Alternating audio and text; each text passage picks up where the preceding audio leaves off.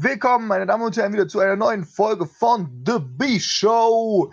Wir sind jetzt, glaube ich, schon bei der 30. Folge oder über 30 Folgen schon? Hm, Ich glaube, wir sind heute bei der 31. Ich glaube, wir hatten letzte Woche die 30. Oh, wir hatten letzte Woche die 30. Aber wir gehen langsam so auf die, auf die Road to 50 zu. Na, mal gucken, was Ja, das so müssen wir sozusagen, die müssen wir rein theoretisch im, naja, wann haben wir angefangen? Im November oder so machen? Also rein theoretisch eine Woche, bevor wir angefangen haben. Ja 51 Wochen, nee, wie viel ist das Jahr? 42 Wochen, ne? Ja, also zwei hin. Wochen davor.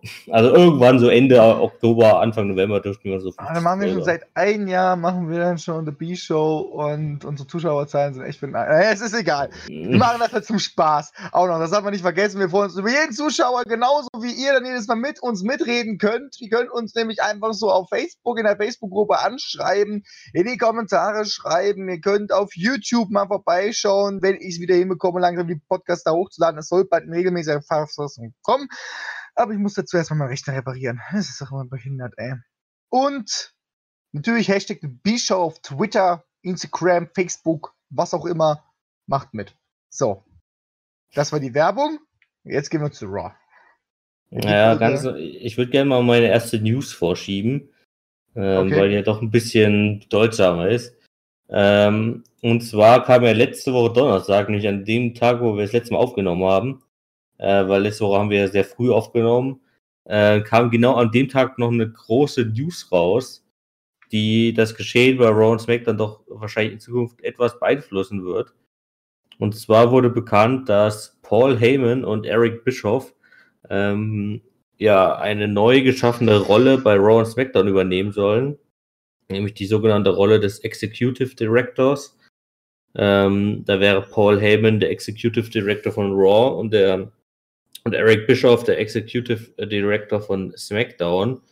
Und diese neu geschaffenen Rollen sind äh, wirklich tatsächliche Backstage-Rollen und jetzt sind jetzt nicht zu vergleichen mit General Manager-Rollen oder sowas in der Vergangenheit, ähm, sondern sind halt wirkliche Backstage-Rollen, die ähm, mehr oder minder direkt äh, Vince McMahon unterstehen und das Geschehen und die kreative Entwicklung bei Raw und SmackDown überwachen sollen, sozusagen. Ähm, und das war halt in der Hinsicht ein, äh, eine sehr große News äh, vergangene Woche, weil man muss halt bedenken, dass jetzt sozusagen zwei ehemalige Konkurrenten der WWE, nämlich einmal Paul Heyman mit ECW und einmal Eric Bischoff mit WCW, ähm, jetzt halt zwei ehemalige, die zwei ehemaligen großen Konkurrenten ähm, jetzt mit die bedeutendsten Rollen bei der WWE haben. Ähm, Um zumal wieder man, die beiden Shows quasi in Laufen zu bringen. ja genau, also es ist halt eine Reaktion auf die aktuell schlechten äh, Einschaltquoten und so weiter. Darüber sprechen wir ja auch schon seit ein paar Wochen oder Monaten. Ähm, und ja, man kann da jetzt schon sagen, nach einer Woche gab es ja jetzt auch schon ein paar erste Reaktionen, oder gab es ja schon so interne Reaktionen, dass Paul Heyman wohl sehr gut aufgenommen wurde, ähm, weil Paul Heyman hat auch schon in den vergangenen Jahren häufiger der WWE geholfen, halt irgendwelche Storylines zu schreiben, gerade natürlich Brock Lesnar Sachen, aber zum Beispiel auch Sachen für Ronda Rousey ähm, oder andere Superstars.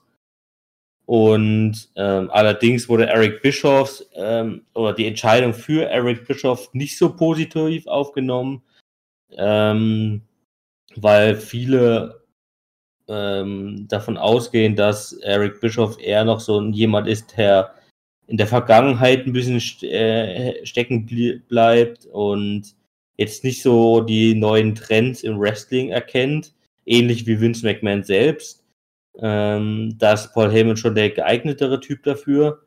Und ja, das muss man jetzt halt mal be beobachten, wie sich das so ein bisschen weiterentwickelt. Also ähm, im Prinzip hat man jetzt ja schon gesehen, auch bei Raw, dass Paul Heyman vor Ort war. Aber bis sie halt richtig ihre Arbeit aufnehmen, wird es jetzt auch noch so ein, zwei Wochen dauern wahrscheinlich. Weil Ja, ich glaube, das Eric. funktioniert ja bei Raw, muss man sagen, funktioniert ja schon dafür, dass er viele. Man weiß ja nicht, wie viel er da schon mitgewirkt hat. Also laut, laut, Ja. laut, laut Berichten hat er jetzt bei der letzten Raw nicht, noch nicht so viel äh, Finger, also noch nicht so mit, mit viel Finger mitgespielt gehabt, weißt du, was das jetzt betraf. Aber Man könnte, also ich habe sehr viel Erwartung gerade an Paul Heyman, vor allem was Raw betrifft, dass das ein bisschen mal wieder in die Lüfte steigt. Bei SmackDown Live habe ich so das Gefühl, dass es da nicht so perfekt klappt.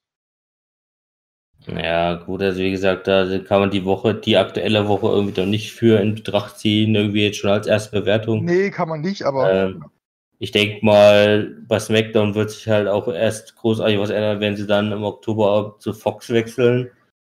Ähm, weiß nicht. Also, ich habe nachher auch nochmal ein bisschen ähm, Ratingzahlen dazu, also da können wir dann nochmal reingucken. Aber jetzt würde ich dann doch mal zu Raw kommen, so langsam. Also wie gesagt, das, dieses, äh, diese News wollte ich jetzt halt vorziehen, weil sie da doch relativ bedeutend war. Ähm, also ich bin mal sehr gespannt, wie das so ausgeht mit den beiden. Die 1362. Folge von Raw, ey. Jo. Also, läuft ja auch schon seit 1900, wann haben die angefangen? 91, 93, ja, irgendwie sowas? Hm, ja, noch keine Staffel beendet. Äh, ja. Die waren die nächsten Mal nämlich in Texas, in der Dallas, Texas. Ähm, und wir haben nämlich das erste Match, war nämlich ein False Code Anywhere Match zwischen Braun Strowman und Bobby Lashley, was mit einem No Contest geendet hat, weil beide durch eine LED-Wand auf der Ram gekracht werden. Und das war ja das Opening quasi von Raw. Ach, sorry Boah, krass, das war so krass gewesen, dass du jetzt erstmal deine Flasche nochmal umfallen lassen musst, oder was? Ja, ja. ähm, genau, also das war ja irgendwie ein sehr, äh, ja, komisch angesetztes Match irgendwie. Also es ging ja irgendwie auch gleich mit dem Match los oder irgendwelche anderen Sachen, die vorher noch äh, gezeigt wurden. Äh, wir, haben ja, wir haben ja in den letzten Wochen den Armwrestling Contest und die, das Tauziehen gesehen. Ähm, diesmal fast halt gleich ein False Card Anywhere Match. Ähm, wo dann halt gleich diese LED-Wand noch drauf ging mit viel Explosion. Also das war natürlich alles mit Pyro-Bar und sowas. Weil so normal würde das nicht so explodieren, drei Minuten lang gefühlt. Nee, das nicht. Ähm, aber man hat schon sich minimal Sorgen gemacht um die Wrestler. Also, ja, also nachdem jetzt alles geplant war und dahinter vielleicht noch ein paar ja, auf jeden lagen. Fall. Also das Ding ist halt, ähm, es war halt ein bisschen unerwartet und die Pause danach, die fand ich dann ein bisschen sehr extrem. Also ich glaube, bis sie da mit den Krankenwagen rausgebracht wurden, alles drum und dran, hat es glaube ich auch so fünf Minuten mindestens gedauert. Ähm, oder noch länger teilweise. Ich glaube, die sind ja teilweise nochmal eine kurze Pause zuerst reingegangen, irgendwie. Ähm, und dann sind sie ja wiedergekommen, dann waren sie immer noch da. Also, ja, es hat, also, ich habe die Woche, das habe ich mir leider noch nicht angeguckt, das äh, ein YouTube-Video gesehen, wo es hieß, das ist der wahre Grund, warum die LED-Wand zerstört wurde. Das Video kann ich mir nachher vielleicht mal in der Werbepause angucken und also darüber nochmal berichten. kann dir definitiv sagen, warum das gemacht worden ist. Die wollten Braun Strowman schonen, weil er irgendwie eine Verletzung hat. Mhm. Die, die er sich jetzt, die wollen ihn wahrscheinlich jetzt bis SummerSlam ein bisschen schonen, deswegen, das haben die geplant gehabt. Beiden ist nichts passiert. Also Bobby Lashley vor allem nicht. Aber die wollen halt quasi, dass Braun Strowman storymäßig halt quasi jetzt erstmal eine Verletzungspause einfach hat. So. Okay. Das gut, kann ich dir sagen. Das, war der, das, ist der, das ist der Grund quasi gewesen, dass er durch eine LED-Wand geflogen ist. Na gut. Ja, also, okay, dann wäre das ja geklärt.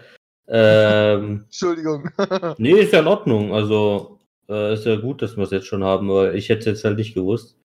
Ähm, ja, also, achso, genau, das Interessante auch noch ein bisschen dabei war, äh, was dann auch wieder Wellen geschlagen hat die Woche noch mit einem anderen Zusammenhang, der bei SmackDown noch kam.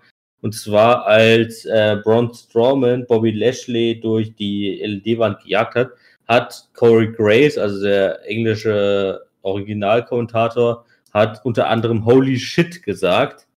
Ähm, ja. Was bisher als, äh, ja, wie sagt man, mh, hm, ja, verbotenes Wort oder sowas in der WWE gegalten hat. Also darüber haben wir, glaube ich, auch schon mal Anfang des Jahres oder irgendwann gesprochen, dass bestimmte Sachen in der WWE verboten sind. Also sowas wie ja. Stuhlschläge gegen den Kopf oder bestimmte ähm, Wörter. Bestimmte Wörter. Also teilweise war es in den letzten Jahren so teilweise so krass, dass irgendwie sowas wie Championship Belt, nee, nee, Belt, also der Gürtel sozusagen, das englische Wort für Gürtel, Belt, irgendwie verboten wurde von Vince McMahon.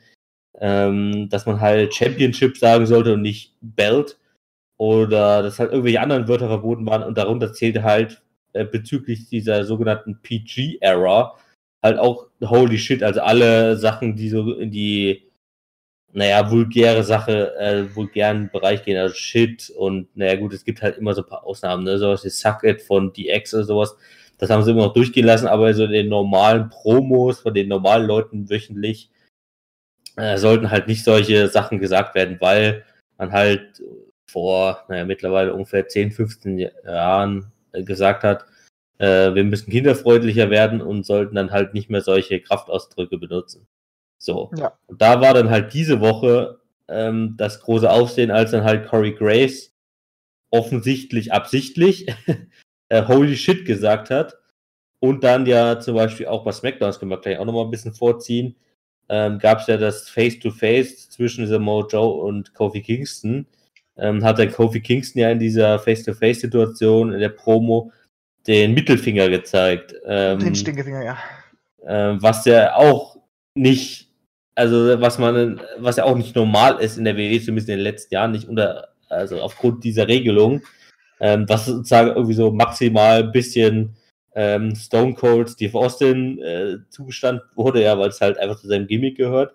Ähm, aber teilweise, man kennt vielleicht auch einfach so die äh, YouTube-Videos oder wwe.com-Videos oder sowas, wo selbst aus vergangenen Jahrzehnten, wo zum Beispiel äh, Stone Cold da war und dann die ja. Stinkefinger gezeigt hat, zum Beispiel gegen Vince McMahon oder so, wurden diese Mittelfinger sogar rausgekiet, ja, da wurde ja, einfach genau. so, ein, wurde so, so ein Schimmer drüber gelegt, damit man den, den Mittelfinger nicht sieht. Ähm, selbst so weit ist es halt gegangen, dass man äh, nachbearbeitet hat, sozusagen, diese, also diese äh, Aufnahmen, ähm, und das ist halt sozusagen, diese Woche sind vielleicht zwei solche Sachen passiert, wodurch man ausgehen kann, dass die WWE da wohl ein bisschen Lockerungen macht, um halt wieder zu sagen, ja, vielleicht, vielleicht bringt uns das ja noch ein paar mehr Zuschauer, wenn ja, wir halt. Ja, junge, jüngere Zuschauer hieß es, äh, dass die neue jüngere Zuschauer bekommen könnten dadurch. Ich ja. muss sagen, Mittelfinger oder so die Shit, äh, das sind halt auch so Sachen, dass das zieht halt wirklich Jugendliche halt an. Also so, so so dumm ist diese Entscheidung halt nicht, ne? Ja, also es ist, es aber ist es halt, ist halt dann, äh, aber es, ob das kinderfreundlich dann noch weiterhin bleibt, dieses familienfreundliche, was sie bleiben wollen, weißt du? Die Frage hm. ist ja, ob sie, ob sie weiterhin kinderfreundlich bleiben wollen. Ich meine, ich würde jetzt mal bezweifeln, dass diese. Ich würde auch nicht sagen, dass sie kinderfreundlich sind. Ich meine, in Deutschland darf, darf, darf Wrestling auch generell erst ab 16 gezeigt werden. Ja, deswegen läuft der äh, Wrestling auch in Deutschland erst so später am Abend. Ja. Darf ja, glaube ich, erst ab 22 Uhr gesendet werden ja, oder so. Genau. Äh, nee, das Ding ist ja, aber der, man muss ja immer den Hauptmarkt in den USA betrachten. Ja, genau. Ähm, und da ist es ja nicht der Fall. Also da läuft ja Raw und SmackDown laufen da als normale Abendprogramme ab 20 Uhr oder sowas.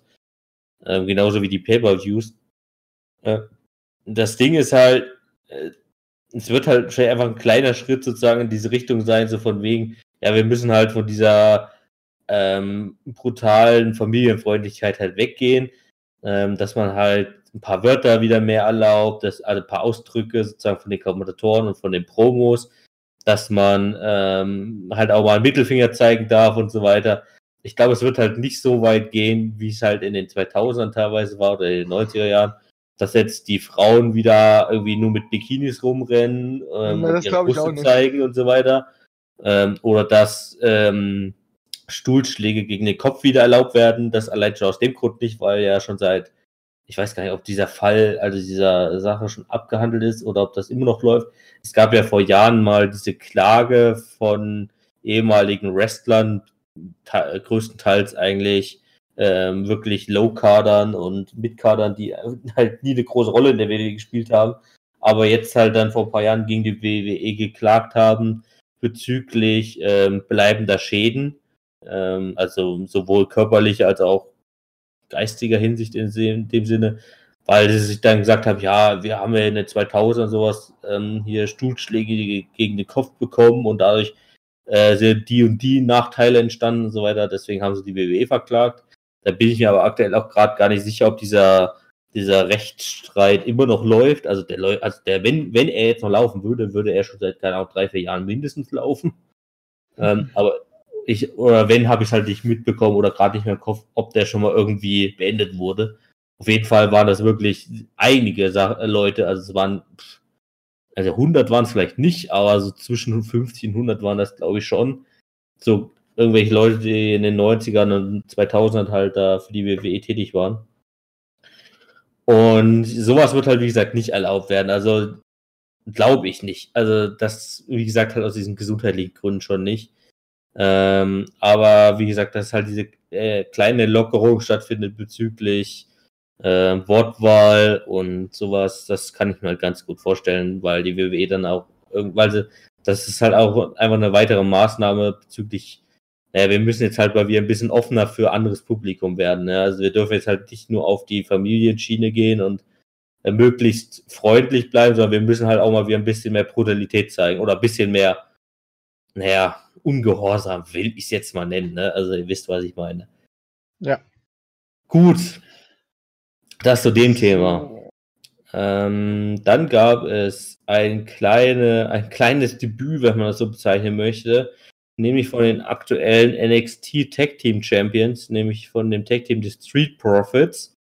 Ähm, die hatten ein oder zwei, drei kleine Backstage-Segmente, äh, wo sie ein Interview hatten oder mal auch ein Interview reingeplatzt sind. Ähm, und da wurde jetzt auch danach bekannt, dass wohl diese Street Profits ähm, auch in den nächsten Wochen häufiger mal bei Raw zu sehen sind. Wohl eher noch bei, äh, eher als Backstage-Sachen, also Backstage-Segmente und nicht im Ring. Aber ja, das finde ich halt irgendwie so einen komischen Move, wenn ich mal ehrlich bin, weil ähm, das ist dann irgendwie, glaube ich, auch schon, wie, also, oh, es wirkt zumindest wie so eine verzweifelte Tat, so von wegen, ja, wir müssen jetzt pro Monat irgendwelche NXT-Leute hochholen.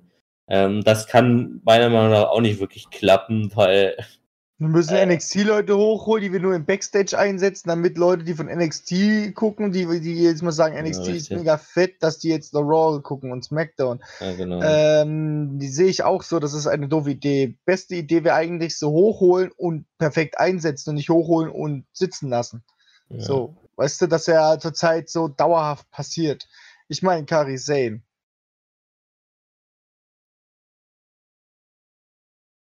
Hier auf die Du bist gerade weg bei mir, oder? Hast du gerade noch nach, hast du nee, hab, noch was gesagt? Nein, nein, ich habe nach Kyrie Sane gar nichts mehr gesagt. Okay, gut. Aber ja, also es gibt ja unendliche Beispiele allein für die, der ja, Free, ja, Kyrie Sane und sowas. Ähm, auch die Leute, die zwei ähm, Cruiserweights, die von 205 hochgekommen sind mit äh, Cedric Alexander und Buddy Murphy, die wurden damals groß angekündigt, so von wegen, sie kommen jetzt zu Raw und SmackDown, aber haben da auch noch keine Rolle weiter gespielt. Oder nicht mal ein Match wirklich groß. Ja, also hier äh, Cedric Alexander sieht man immer mal, wenn es um die 24-7 Championship geht. Der hat ihn auch einmal gewonnen für ein paar Sekunden. Ähm, und Buddy Murphy habe ich jetzt erstaunlicherweise erst wieder bei in einem YouTube-Video gesehen. Ähm, darüber wollte ich auch noch sprechen, das können wir auch gleich noch reintun. Ähm, was mir jetzt gerade die Woche aufgefallen ist bei äh, den YouTube-Videos, äh, die die WWE immer hochlädt, ähm, es ist so aktuell, wir haben ja letzte Woche schon besprochen, dass die WWE aktuell versucht, sozusagen diese Werbung, Pausen anders zu nutzen als vorher. Also es, seit letzter Woche wurde ja, ja. gesagt, äh, in den Werbepausen soll kein Wrestling mehr stattfinden. Das, deswegen gab es zum Beispiel äh, letzte Woche so viele Two oder Three Falls Matches, gab es diese Woche auch wieder eins. Ähm, oder es gibt zum Beispiel auch gerade diese Woche gab es ein paar Mal die Situation, dass irgendwie ein Match angefangen hat dann durch irgendwas unterbrochen wurde, dann kam die Werbepause und dann wurde das Match neu gestartet. Gab es diese Woche gleich auch ein, zwei Mal. Das, das ist auch so eine Situation. Und dann gibt es noch die Variante, dass jetzt bei WWE YouTube ähm, dann die Videos gezeigt werden, wo man sehen kann, was in den Werbepausen passiert. Zum Beispiel bei Raw und SmackDown steht dann auch immer dabei, ähm, hat das und das gemacht in der Werbepause. Steht meistens auch wirklich so ein Titel drin. Ja. Und da war zum Beispiel Buddy Murphy zu sehen. Oder Lucha House Party. Oder ähm, Zack Ryder und Kurt Hawkins haben da irgendwas in den Werbepausen gemacht. Die machen da irgendwelche kleinen Promos oder ähm, zeigen irgendwelche kleinen Videoschnipsel über irgendwelche Sachen. Das ist sozusagen die aktuelle Sache, wie die WWE versucht, sozusagen diese Werbepausen für das ähm, Stadionpublikum zu überbrücken, sozusagen. Ähm, finde ich interessant. Also natürlich kann man dadurch auch erstmal wieder so ein paar Leute irgendwie zeigen, auch wenn es sozusagen nicht fürs Pferdezuschauer ist, sondern halt wirklich nur für die ähm, Zuschauer vor Ort. Aber es ist immerhin so eine Art Variante, dass man Leute auch weiterhin einsetzt, auch wenn es halt nicht für die große Öffentlichkeit. Es ist auf jeden Fall eine gute Idee, erstmal eine kleine Promoleistung von denen zu sehen und wie die Zuschauer auf die jeweiligen reagieren. Genau, das wird schon der Hintergedanke dabei sein, dass man halt einfach guckt, wie Zuschauer halt auf die jeweiligen Leute reagieren, damit man weiß, okay, die und die kann man dann so und so einsetzen. Kenn ich auch. Ja, gut, die haben aber auch irgendwie so in einer Werbepause ein kleines Quiz auch schon gemacht Genau, und so. das machen also- sie auch schon seit ein paar Wochen, dass sie dann sich irgendwie so ein paar Kinder aus dem Publikum holen äh, und die dann so ein paar Quizfragen stellen oder die sollen mal irgendwie den eine bestimmte markante Art und Weise von ihrem Lieblingssuperstar machen oder sowas. Da gab es sogar vor ein paar Wochen, ich glaube vor ein, zwei Wochen, gab es so eine richtig geile Situation, dass ähm, die Moderatorin, das macht dann, ich weiß gar nicht, heißt die Sarah Schre- Schreiber oder sowas, heißt die, glaube ich. Ähm, die macht immer diese Interviews mit den Kids. Und da hat sie mal, also da hat sie sozusagen den Kindern Fragen gestellt, so von wegen, hat sie so Spitznamen genannt, ne? Und dann sollten die Kinder sagen, wer das ist. Und äh, da gab es eine geile Situation, nämlich hat sie gefragt, wer ist denn unter the, the best in the world bekannt, ja?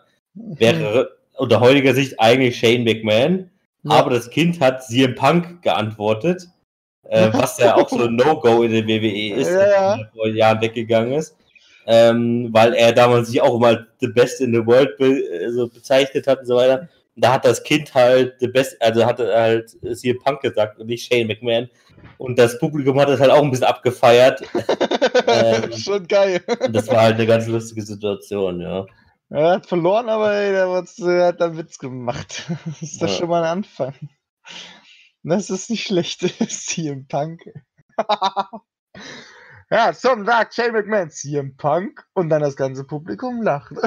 Äh, Schön.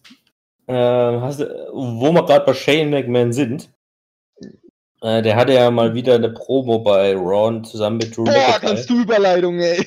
War richtig geil, ne? Und die war gar nicht mal gewollt. Richtig. Äh, und zwar haben Shane McMahon und Drew McIntyre die Woche, die, Woche die, die Undertaker-Situation von letzter Woche angesprochen, ähm, wo es dann auch um das Match ging, also das Match bei Extreme Rules äh, zwischen ihm und Drew McIntyre gegen Undertaker und Roman Reigns, ähm, wo dann auch Shane McMahon mit aller ähm, mit allem Selbstbewusstsein gesagt hat, ja, wir machen das Match jetzt zu einem No Holds Barred Tag Team Match. Ähm, no Holds Barred ist ja letztendlich nur eine andere Bezeichnung für Extreme Rules. Also im Ja. Prinzip gibt es ja keine andere, äh, keine wirklichen anderen, also Erweiterungen, sage ich jetzt mal. Ähm, und dann gab es so ein paar, ja, so ein paar Störungen und es hat gedonnert und so weiter. Da war natürlich allen schon klar, okay, Undertaker äh, sendet jetzt irgendwie eine Nachricht oder sowas. Ähm, dann wurde auch dunkel, da sind die Blitze eingeschlagen in den Ringpfosten. Und dann kam sogar Undertaker noch. Also es war jetzt nicht nur eine Nachricht, sondern er war wieder mal vor Ort. Ähm, also, das finde ich halt auch, also wir haben es ja letzte Woche schon, ich hatte ja letzte Woche schon angesprochen, dass ich das, also natürlich finde ich es irgendwie immer geil, wenn Undertaker kommt, aber ich habe ja letzte Woche schon gesagt, dass ich letztendlich auch so ein bisschen fragwürdig finde, warum er jetzt unbedingt wirklich Undertaker dafür benutzt und nicht halt irgendjemand anderes zum Beispiel, ähm, wie ein Bray Wyatt oder irgendjemand sonst. Und ähm, ja, man hat jetzt diese Woche sozusagen da mit dem Undertaker so diese Standard-Promo durchgezogen, so von wegen, ja, ich werde mir eure Seelen holen und ähm, ihr werdet hier nicht mehr in Frieden ruhen und so weiter. Also es war halt diese typische Undertaker-Promo, die man auch vor 20 Jahren hätte halten können. Ähm, von daher war es leider nichts großartig Besonderes. Also die Frage stand halt im Raum, warum Undertaker jetzt Roman Reigns hilft. Das war auch die Frage, die Shane McMahon in seiner Promo Aber gestellt die hat. Frage wurde nie geklärt. Ja gut, die Frage wurde in dem Sinne geklärt, dass halt Undertaker gesagt hat, ja, ich will jetzt hier halt nicht, äh, oder Roman Reigns hat mich nicht um Hilfe gebeten, sondern ich habe halt eure Schandtaten erkannt und deswegen müsst ihr jetzt büßen und ich werde jetzt eure Seelen holen. Das war ja sozusagen die so, Aussage ja, von Undertaker. Ähm, aber wie gesagt, das war halt so diese typische Undertaker-Promo, die er äh, irgendwie auch schon seit, wie gesagt, 20, 30 Jahren hält. So eine Art, so ich ja. werde eure Seelen holen und ihr seid die Bösen. Hey, so aber weiter. die klappt. Ja, ist halt Undertaker, ne? Äh, ja, aber von daher. Überleg mal, das würde ein anderer Superstar machen, weißt du? Von Jahr zu Jahr dieselbe Leier. Immer dasselbe. Nix Neues überlegen. Der wird gehasst, der wird rausgeschmissen, so, weißt du? Ja, John Wir wollen die Fans. ja, ja, das ist ein Beispiel. Aber, aber beim Undertaker ist es halt wirklich so, der kann's machen. Ja, weil Undertaker halt, äh, der hat halt zum richtigen Zeitpunkt angefangen, halt in den 90ern. Ja. Und hat sozusagen halt das, weil klar, es gab halt auch Zeiten, also gerade diese American Badass Phase, Anfang der 2000er, wo er der Biker war, ja. ähm, wie er da auch, also das Interessante so ein bisschen dabei ist, finde ich, bei dieser American Badass Geschichte, ähm, es wird heute oder heute sagen immer so viele Wrestling-Fans sowas, ja, es war damals eine richtige Scheiße äh, Entscheidung, es war richtig dämlich und äh, aber wenn du es mal so zurückguckst, also wenn du dir mal so alte Videos anguckst, wo er halt in dieser Person aufgetreten ist, da habe ich jetzt nicht das Gefühl, dass das Publikum gegen ihn war, sondern er war, also er wurde halt trotzdem noch bejubelt, ja, also. Ja. Und dann ist er ja im Prinzip, ach, keine Ahnung, wann war das denn? Also als der richtig, also als der, als der normale Undertaker wie jetzt zurückkam, das war so 2004, 5 oder sowas, glaube ich. Also ich glaube, diese American Badass Biker-Geschichte ging so zwei, drei Jahre lang. Ähm, und seitdem ist er dann ja wieder als der altbekannte Undertaker zurück, sage ich jetzt mal. Ähm, ja, gut, aber pff. naja, gut. Ich mag den Undertaker der, als Sensenmann, das ist eine geile Rolle, das ist auch, das ist auch so eine Sache, das ist halt, muss man sagen, das ist ein guter Charakter. Mhm. So, den kann man halt einfach gut runterspielen. Aber auch da muss man sich irgendwann überlegen, der braucht, muss, man muss irgendwie anfangen, einen Nachfolger für ihn zu finden, weil ich bin der Meinung, man braucht so eine, so eine Art, weil wir sind in einem Universum, gell? Das ist eine andere Welt in dem Fall. Muss es sowas halt geben. So, weißt du, Teufel. Gut, Vince McMahon hat gegen Gott schon angetreten, hat gewonnen. Ähm, ja, Undertaker würde jetzt nicht als Teufel bezeichnen. Aber, also, aber klar, nee, nee, nee, ich meine Kane. Kane in dem Fall. Und der ja. Sensenmann ist halt der Tod halt in dem Fall so, weißt du? Dass man halt sowas mal auch wieder versucht halt aufzubauen, bevor Undertaker wirklich geht halt. Weil ich finde, solche Rollen sind irgendwie, sind irgendwie cool, weil die können halt, die kannst du halt jederzeit einsetzen, wenn wirklich einer so am, am Limit arbeitet, so, weißt du? Ja, man muss aber auch bedenken, dass sich das Wrestling-Business dahingehend halt geändert hat. Also diese, ja. diese wirklichen puren Gimmicks, die gibt es halt heutzutage nicht mehr. Ja, die gibt's das sind halt wirklich die Leute, die, sagen wir mal, auch, also heute, also 2019, äh, heute zu sagen, das ist noch schwieriger als vielleicht noch vor vier, fünf Jahren, ja. wo es halt dann doch noch ein paar mehr Leute gab, die auch noch in den, äh, die schon in den 90er Jahren und 2000er, Anfang 2000er Jahren ähm, noch da, auch schon da waren. Aber solche Sachen wie halt der Undertaker oder Kane oder einfach nur solche Leute, die halt Big Show oder sowas heißen, ja, so, äh, das sind halt, die sind mittlerweile fast alle in der Rente. Ähm, und haben jetzt fast alle ihr Karriereende gemacht, weil sie halt auch schon 40, 50 Jahre alt sind. Ähm, aber wenn man heute mal so reinguckt in die, also das gesamte Roster, hat man klar immer noch so ein paar Gimmick-Arten, aber halt nicht mehr so krass wie früher. Ja? Also die 90er Jahre, die Attitude Era war natürlich da die große Ausnahme. Ähm, aber ich meine, klar, heute hat man halt noch sowas, oder früher, also heute ist jetzt nicht mehr so krass sowas wie Fandango, ja, also der halt einen äh, Tänzer dargestellt hat oder No Way Jose, der halt auch so einen Partytypen darstellt. Ähm, aber sonst hat man heutzutage echt kaum noch Gimmicks, sondern halt eher ausgeprägte Persönlichkeiten. Ja? Also man hat halt so einen Blender und einen Angeber und ähm, Bray White ist halt auch so eine Ausnahme. Ne? Das ist halt schon wie Richtung Gimmick, sage ich mal eher. Ähm, also jetzt nicht erst die neue Persona, die wir jetzt äh, seit ein paar Monaten kennen, sondern halt auch schon früher mit der Wyatt Family und so weiter. Das sind ja. halt noch halbwegs Gimmicks gewesen. Aber die, der, also 80, 90 Prozent von den heutigen Wrestlern sind halt eher, sag ich mal, ähm, durch Persönlichkeiten geprägt und nicht unbedingt mehr durch Gimmicks. Ja. Ähm, ich glaube, das wird sich auch in Zukunft nicht mehr ändern. So, also ich glaube, wir werden äh, in Zukunft keinen äh Rückschluss mehr haben wie eine Attitude Error oder sowas, dass ja. sowas nochmal kommen wird. Äh, ja. Gut.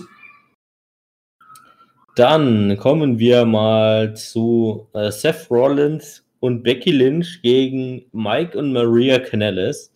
Äh, das war ja auch so, das war ja auch so eine Art Return, sage ich mal. Also Mike und Maria Canellis sind ja eigentlich in den vergangenen Monaten Return, ähm, nur bei 205 Live aufgetreten. Und jetzt hatten sie sozusagen ihren, ihren Raw Return sozusagen und hatten auch ähm, hatten da auch äh, eine, gleich eine äh, Herausforderung an den Universal Champion Seth Rollins und an die Raw Women's Champion Becky Lynch äh, gestellt, ähm, weil sie ja gesagt haben, ja, wir sind ja hier die Besseren.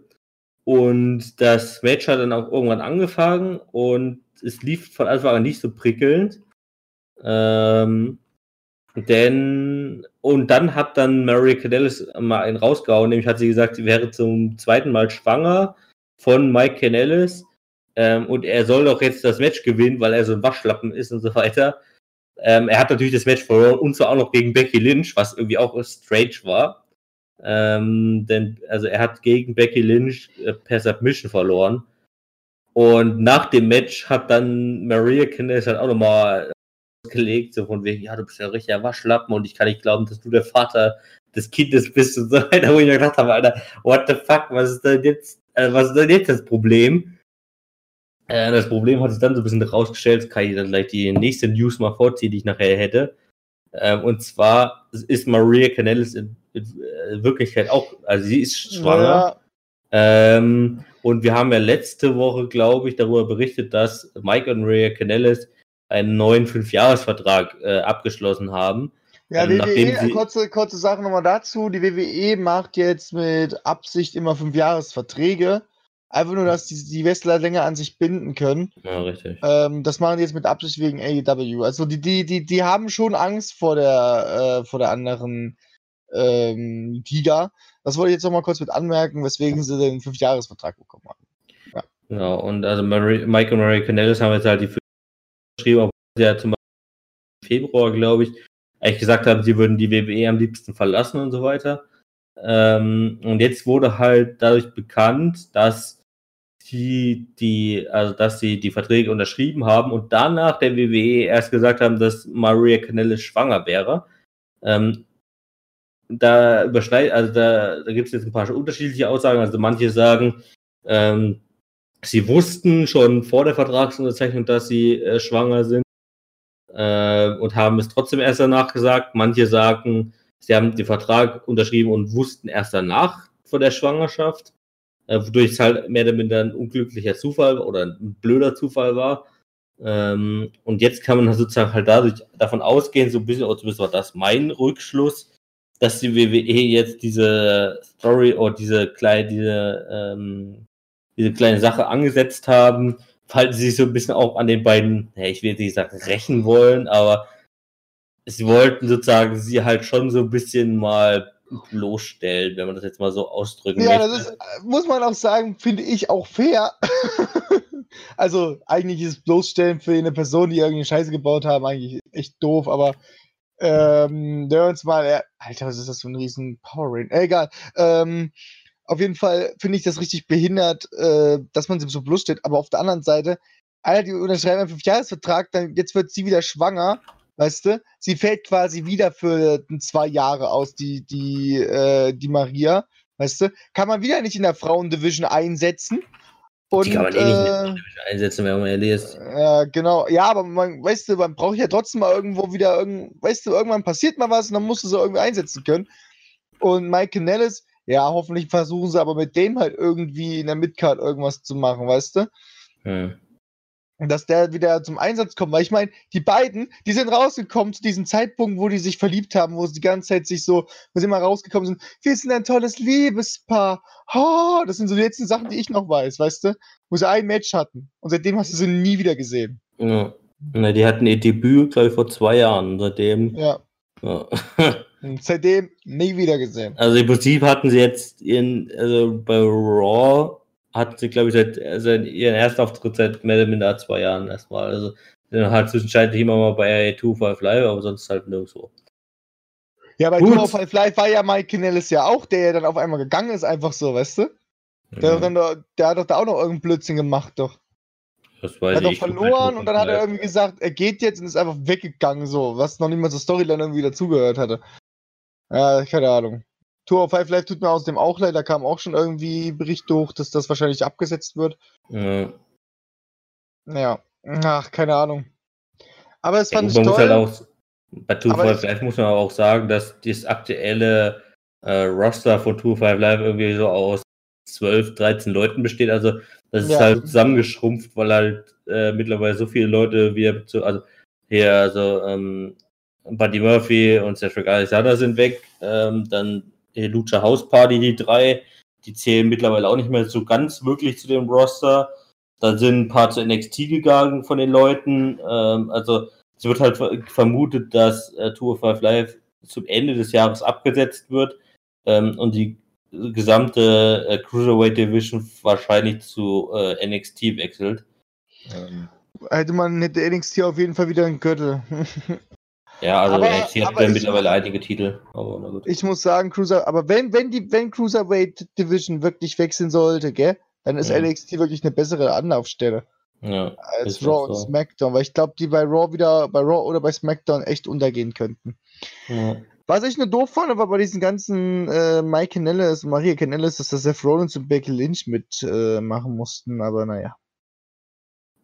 Weil die Ja. wurden jetzt dadurch auch nicht wirklich gepromot, so. Es hat halt nichts wirklich groß sa- Aussage, war nicht wirklich groß aussagekräftig irgendwas. Es war halt eine kleine Vorbereitung auf das äh, Mix Tag Team Match für Extreme Ja, Rules das machen die jetzt wahrscheinlich. Machen, ja, nächste Woche soll irgendwie auch noch mal ein Match stattfinden. Ja, also Lina Vega und Andrade gegen Seth Rollins Ja. und äh, Dings. Also, Es wird jetzt halt so ein bisschen darauf hingearbeitet, dass man jetzt ähm, vor Extreme Rules, vor diesem Mixed Match, äh, Mixed Match, äh, Match, Mixed Tag Team Match, so rum, mein Gott, ey. Ähm, dass man da das halt schon ein bisschen drauf vorbereitet. Gut, äh, nächstes Thema. Und zwar, das nächste Thema ist, ähm, kombinieren wir ein bisschen Raw und SmackDown. Und zwar geht es ja hier, anders. Wir nehmen jetzt die Wildcard-Regel auch mal ernst, ja. äh, also, Gibt es jetzt hier in geht, der Show auch. Äh, es geht um äh, A Moment of Bliss und um Alexa Bliss und Nikki Cross. Äh, da haben wir schon letzte Woche drüber gesprochen, dass ja letzte Woche Nikki Cross gegen Bailey gewonnen hat und somit äh, Alexa Bliss ein Titelmatch verschafft hat, was ja schon sehr merkwürdig war. Und diese Woche gab es dann eine A Moment of Bliss Ausgabe mit Nikki Cross, also, also mit Alexa Bliss natürlich als Gastgeberin und Nikki Cross als Gast, ähm, die dann auch über die Situation geredet haben. Also Nikki Cross war dann noch sehr äh, ja, also sehr auf Alexas Seite und so weiter. Dann kam Carmella raus und hat ähm, an Alexa Bliss eine Herausforderung gestellt, beziehungsweise glaube ich so an beide. Ähm, da gab es ein Match zwischen Carmella und Alexa Bliss. Das war nach ein paar Sekunden beendet, nämlich da hat dann Carmella per Roll-Up gewonnen. Sechs Sekunden sehe ich gerade. Ja, und äh, dann gab es ein weiteres Match zwischen Carmella und Nikki Cross, was dann Nikki Cross gewonnen hat per Pinfall. Und es zeichnet sich halt so, äh, jetzt halt seit ein paar Wochen so ab, dass äh, eigentlich Nikki Cross diejenige ist, die sich äh, ein Titelmatch mehr verdient hat, weil sie arbeitet halt mehr oder minder nur Alexa Bliss zu, obwohl halt Alexa die ganzen Matches verliert und Nikki Cross die Matches gewinnt. Ähm, das war dann ja auch nochmal bei SmackDown das Thema. Gab es nämlich dann auch eine, eine weitere A Moment of Bliss Ausgabe. Ähm, diesmal aber mit Nikki Cross als Gastgeberin und äh, Bailey als Gast, also die Gegnerin gegen die Alexa Bliss antritt bei Extreme Rules. Und Bailey hat dann halt auch eine äh, richtige Frage gestellt, nämlich warum sie gegen Alexa Bliss antritt und nicht gegen Nikki Cross selbst. Ähm, da sie ja eigentlich das Match gegen Bailey, also gegen äh, sie gewonnen hat. Und sie ja, also Nikki Cross ja eigentlich mehr verdient hätte sozusagen. Ähm, Und im Zuge dessen gab es ja ein weiteres Match zwischen Bailey und Nikki Cross bei SmackDown, was dann auch Bailey gewonnen hat, zumindestens. Aber im Zuge dieser ganzen Geschehnisse wurde dann diese Woche auch bekannt, dass wohl eine Fehde zwischen Alexa Bliss und Nikki Cross geplant ist für nach Extreme Rules. Ähm, wo dann wahrscheinlich, nehme ich jetzt mal an, Nikki Cross als Siegerin herausgeht und vielleicht auch eine Titelchance bekommt. Ähm, ich meine, also es wird sozusagen jetzt vielleicht darauf hinauslaufen, dass Nikki Cross dann doch erkennt, dass sie halt von Alexa Bliss ausgenutzt wurde und so weiter. Ähm, und da können wir uns dann die nächsten Wochen schon mal darauf einstellen, dass diese Rivalität beginnen wird. Hoffen wir mal. Ich hoffe, dass es bei Extreme Rules beginnt. Ja. Was mich auch wieder zu der Frage bringt, wird Bray Wyatt damit zu tun ich komme irgendwie von der Idee nicht weg, so, weißt du? Dass, dass, ja, das, aber ich glaube, du musst langsam davon abweichen, weil wenn man ja. davon aus, dass halt nicht eine Sache macht, wird sie jetzt halt nicht mehr als Bray Wyatt äh, äh, äh, Sister Abigail auftreten. Das glaube ich halt mittlerweile nicht mehr. Ja, eben. Irgendwann also vielleicht mal, aber die Frage die ist halt. Die Idee war so schön gewesen. Ja, die Frage ist halt, ob Bray White aktuell überhaupt noch der Bray White ist, der der Sister Abigail braucht. Also. Ja, oder gut. überhaupt noch was mit Sister Abigail zu tun hat, weil Sister Abigail hat halt mit diesem alten Bray White Gimmick zu tun und nicht mehr unbedingt mit dem neuen. Und von daher wird man. Ja, wer weiß, abwarten. wer weiß, wer weiß. Aber also, meine, also die ist ja echt, also ich sage auch jetzt ernsthaft, die ist echt zerstört, aber meine Idee war so schön. Meine Idee war so schön. Oh, ich glaube, die wäre auch richtig gut angekommen. Ah, naja, werden wir mal sehen. Aber ähm, ich finde es cool, dass, dass man jetzt, also Nikki Cross ist von denen, die aufgestiegen sind, gell? Dieses Jahr sogar. Die am mitmeist genutzte. Ja. So, weißt du, wenn ich, wenn ich mal wirklich zurückblicke, was da noch für Leute alle aufgestiegen sind, die ist ja wirklich in den Hauptkader, die ist ja wirklich ganz oben gerade mit dabei. Und wenn die wirklich eine Fehde anfängt mit Alexa Bliss, und ich denke mir auch, dass da man sagt, okay, Nikki Cross, dich pushen wir jetzt noch mehr, so wie es hart geht halt, gell? Ich kann mir gut vorstellen, dass Nikki Cross, die werden wir noch bis nächstes Jahr noch sehr oft hier als Thema besprechen. Ich denke ja. nicht, dass die eine Fehde hat gegen, äh, gegen Alexa Bliss irgendwann, weißt du? Und ähm, dann über in die Versenkung wiederkommt. Das denke ich nicht. Das denke ich nicht. Die, die, wird mega abgefeiert, gerade von den Fans halt auch. Und ähm, ich hoffe auch, dass es bei Extreme Roots dazu kommt, weil ich meine, irgendwann muss es doch diesen Knackpunkt geben, wo Nikki Cross dann rafft, dass sie wirklich nur ausgenutzt wird von Alexa Bliss. Bis jetzt ist er immer ja. ja. Aber das ist bis jetzt eine Fehl, die mir sehr gut gefällt. Diese Bailey-Sache mit Alexa Bliss und Nikki Cross, diese ganze, diese Dreier-Combination. Was mich stört, ist halt einfach nur, dass es so, die beiden gehören zu Raw und haben eigentlich bei SmackDown nichts zu suchen. Ich hoffe, dass das auch so eine, erst, erst nur eine reine Raw-Sache dann würde, noch nicht bei SmackDown Live noch weitergeführt wird. Mal schauen. Ich möchte diesen, diesen Split wieder haben irgendwie. Das, ich komme damit noch nicht klar, dass die, das nicht, dass, dass diese, diese Vermischung halt, weißt du? Hm. Ich meine, wir haben bald auch Survivor Series. Ich frage mich da, was da, was die da jetzt als Idee vorhaben, weil dieses Raw gegen SmackDown Live ist ja dumm. So minimal. Ja gut, also ich sage mal, früher, als der Brand Split nicht bestand, gab es ja auch äh, gab's ja auch Survivor Series und da gab es dann sozusagen halt einfach zwei rivalisierende Gruppen, die sich halt formiert haben und dagegen dann angetreten sind. Also gab es dann halt Team John Cena gegen Team, was ich weiß, also halt, oder nee, John Cena war jetzt noch ein Beispiel, also ich glaube, der hatte mal ein Team, aber äh, da gab es sozusagen halt nicht Raw gegen SmackDown, sondern Böse gegen Gute und so weiter. Also vor allen Dingen, das sind also fünf gute gegen fünf böse sozusagen. Das war dann halt damals die Auseinandersetzung bei, äh, bei äh, Survivor Series. Sowas zum Beispiel. Also Survivor Series kann man auch ohne, rein theoretisch kann man es auch ohne Raw gegen SmackDown stattfinden lassen. Ähm, obwohl es natürlich in dem Sinne mehr Sinn macht. Ja, ja, weil es halt so jetzt seit Jahren so durchgeführt worden war, weißt du? Ja. So, das, das, das, wurde auch, es wurde vorher Jahre anders durchgeführt. Ja, aber da war es halt, äh, naja. Gut, das werden wir dann sehen, weil ich weiß, das kommt. So, kommen wir zum nächsten Match. Wie viel spät haben wir es denn? Achso, ich habe hier die Uhr. Äh, das nächste Thema wäre auf jeden Fall der 24-7 Championship. Denn da gab es diese Woche dann doch nochmal einen Titelwechsel. Mm. Es wurde über die gesamte Raw-Ausgabe dass halt, also gezeigt, dass äh, äh, Drake Maverick genau. äh, mit seiner Frau durch die, die, Arena ging und kurz, also sie waren ja sozusagen nochmal bei Raw, bevor sie in ihre Flitterwochen gehen. Ähm, und Drake Maverick hat eigentlich seiner Frau versprochen, äh, nicht dem Titel hinterher zu jagen.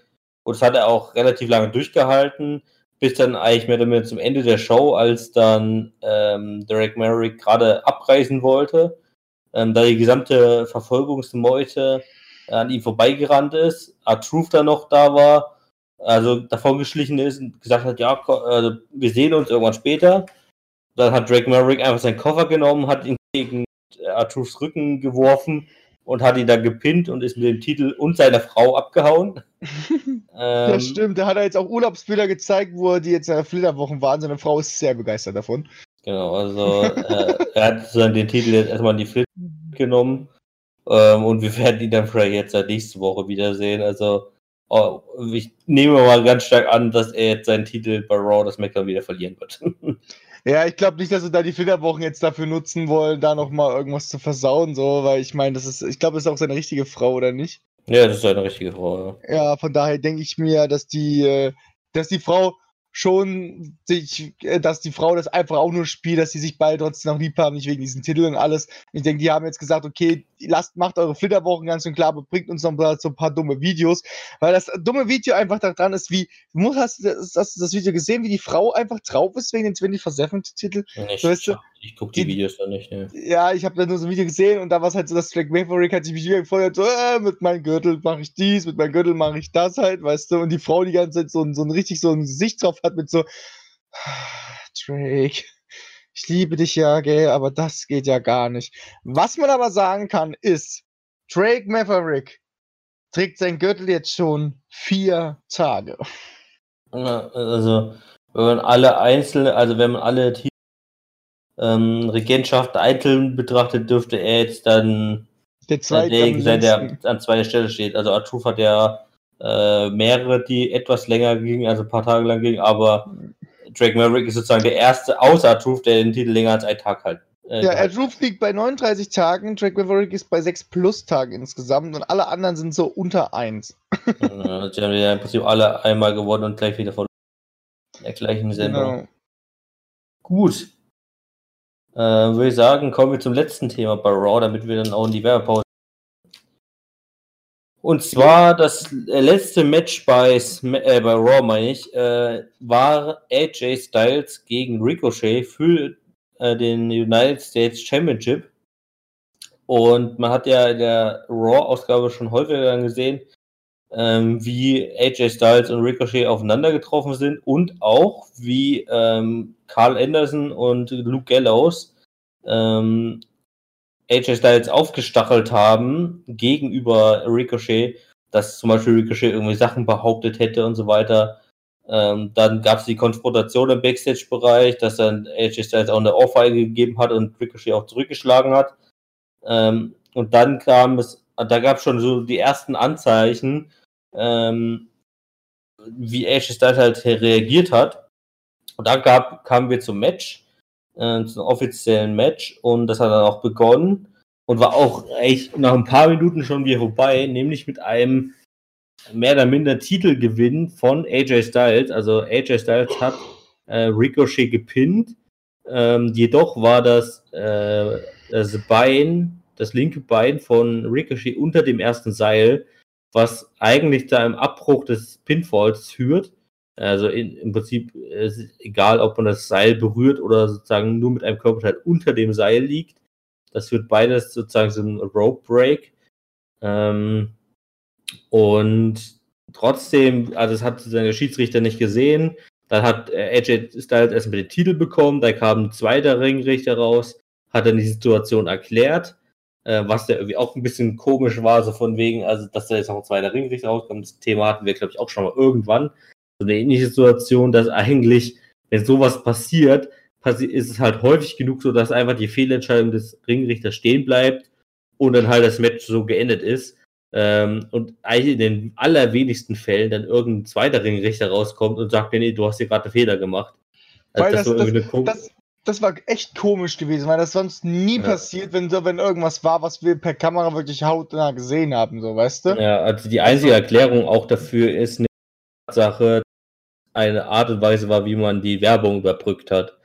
Ähm, nämlich nach diesem vermeintlichen Sieg von AJ Styles und den, als der Ringrichter rauskam, kam dann erstmal eine Werbepause und dann wurde nach der Werbepause erklärt, ach ja, wir machen jetzt, also das Match wurde doch wieder restartet ähm, und wir fangen jetzt von neu an. Das ist halt einfach eine Art und Weise, wie man versucht, die Werbepause zu überbrücken. Das ist, der, das ist die einzige Erklärung, warum es zu diesem Vorfall gekommen ist. Und es gibt keine andere Erklärung dafür. So, und jetzt nochmal dazu, das war dumme Idee gewesen. Also ich fand die Idee echt nicht, also echt dumm. Keine Ahnung. Also warum? So, weißt du, beim Pay-Per-View verstehe ich's, aber dass ein Ring ja, rauskommt. Die Werbpause wollte. Ja, und aber weißt du, das, das hätte man auch anders noch klären können, mit einem anderen Segment oder so, äh, bis zur Werbepause. Ja, man wollte natürlich vielleicht auch dadurch halt AJ Styles äh, stärker, da, also im Prinzip hat es ja alles darauf, ich will es erstmal weiter erzählen, da können wir gleich ja, nochmal drauf zu kommen.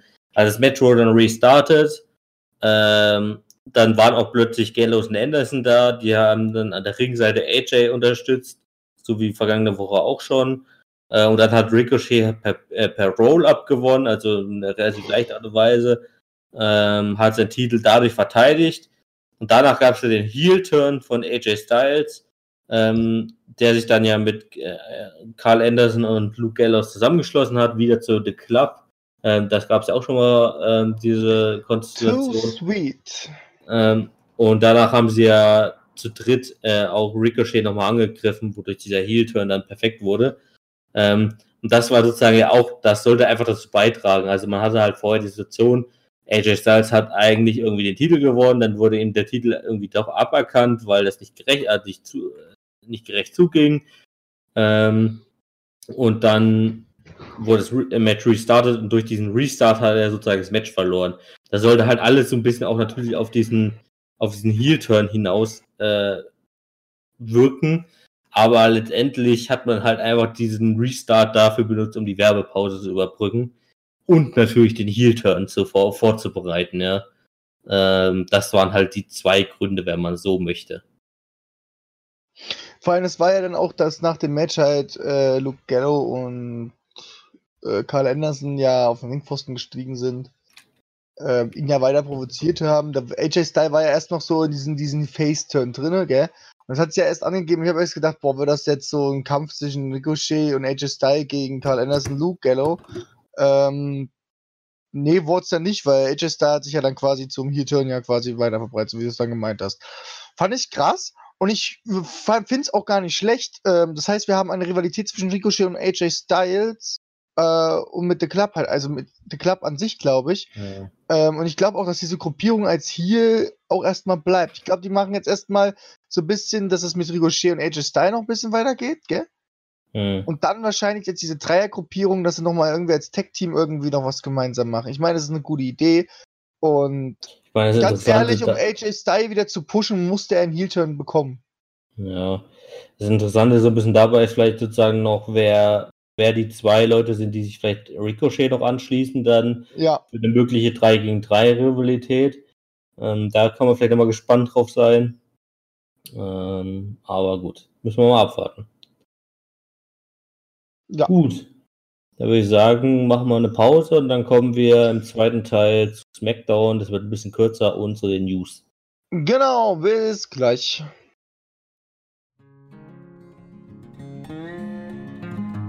Neue Werbung, neues Glück. Und deswegen ein neues Ding. Meine Damen und Herren, www.millenniumtv.de Geht doch mal auf die Webseite drauf und ihr werdet immer wieder etwas Neues sehen.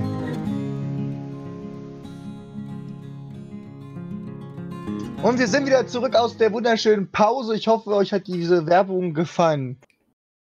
Was auch immer die Werbung war, keine Ahnung. Wir haben jetzt noch SmackDown Live vor uns. Äh, erstmal noch einen kurzen Fazit zu Raw. Fandest du die Raw-Sendung trotzdem an sich ein bisschen besser gewesen als letztes Mal? Ja, auf jeden Fall. Also man merkt jetzt halt auch schon ein bisschen die Änderung äh, bei Raw, das, oder bei überhaupt in der WWE, dass man jetzt auch ein bisschen darauf äh, achtet mehr Matches zu zeigen, also mehr Wrestling an sich zu zeigen. Ich meine, diese Woche hatten wir sagen mit allen Gegebenheiten zehn Matches. Ähm, wie gesagt, manche der Typen waren auch sehr kurz und alles drum und dran, aber insgesamt waren es nominell zehn Matches äh, und relativ wenig Promos und so drum und dran. Da fand ich, also im Prinzip das Konzept finde ich ja schon deutlich besser, als es noch vor ein paar Monaten war. Ja, SmackDown war leider nicht so. das wollte ich jetzt gerade mit dem Übergang äh, versuchen, aber ich wollte jetzt. Ähm, das kriege ich aber gerne, kriege ich meistens nicht hin. So, aber da müssen wir jetzt auch mal drüber reden. Da reden wir nicht sehr viel drüber, weil nicht sehr viel passiert ist. Genau, also das erste Thema wäre die, äh, gleich die Eröffnung der Show, nämlich die Kevin Owens Show, äh, die angesetzt war mit den Gästen Shane McMahon und Drew McIntyre mal wieder. Also die haben genug äh, Sendezeit aktuell.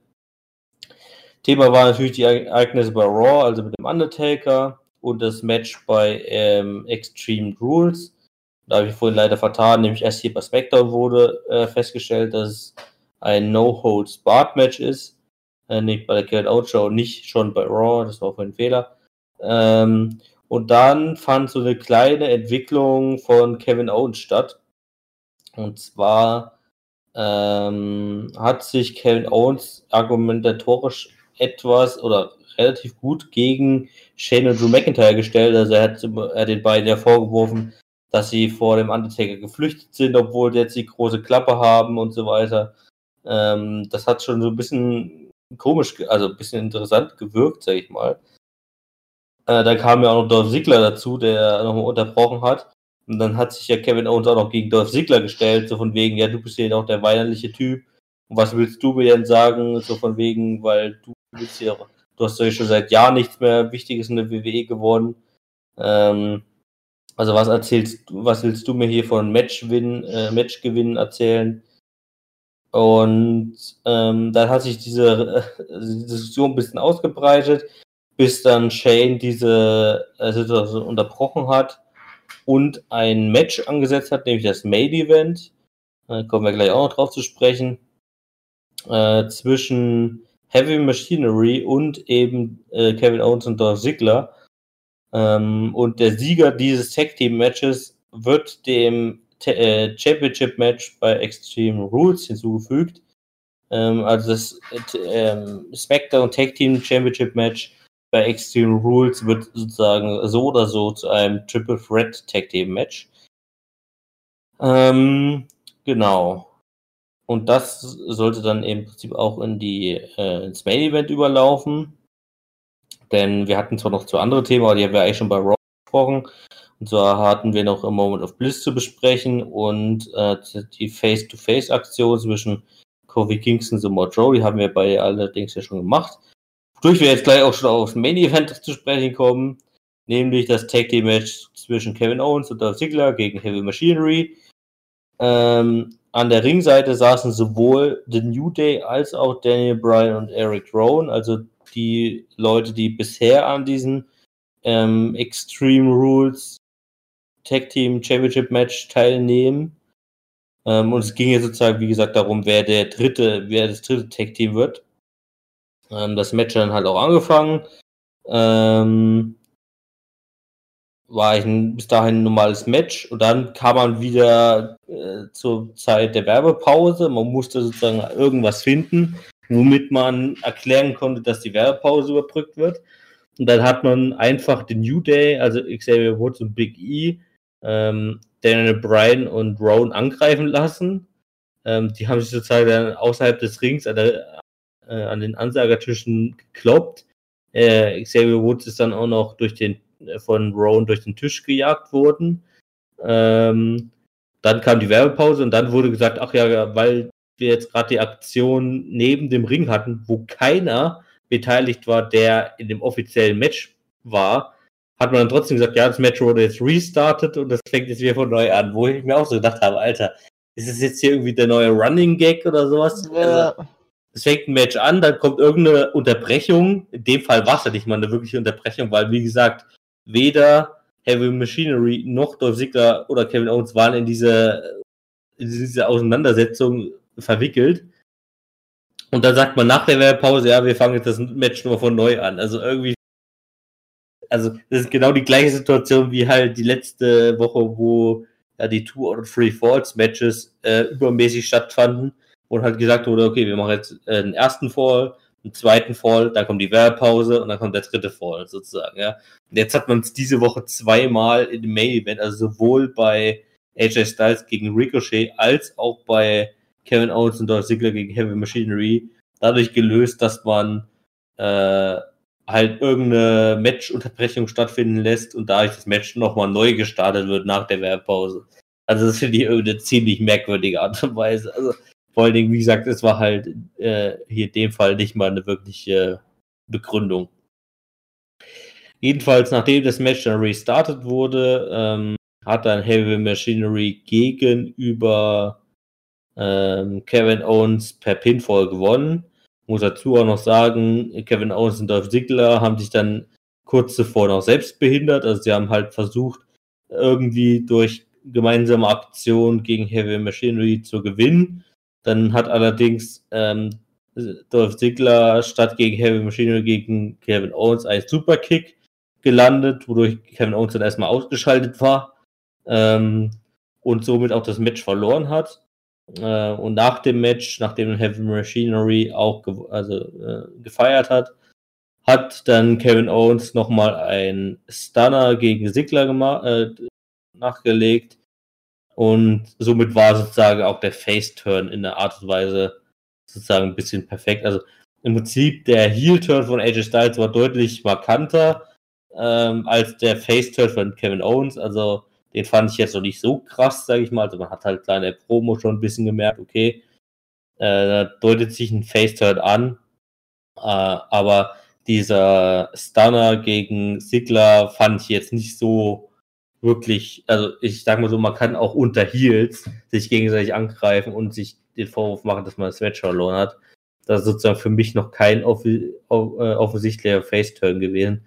Da kann man vielleicht noch ein bisschen drauf warten, ob das jetzt bei der nächsten Smackdown-Ausgabe irgendwie nochmal unter, unterdrückt wird. Ja. Das war's dann ja auch schon für Smackdown. Ähm, außer du hast jetzt noch was dazu zu sagen.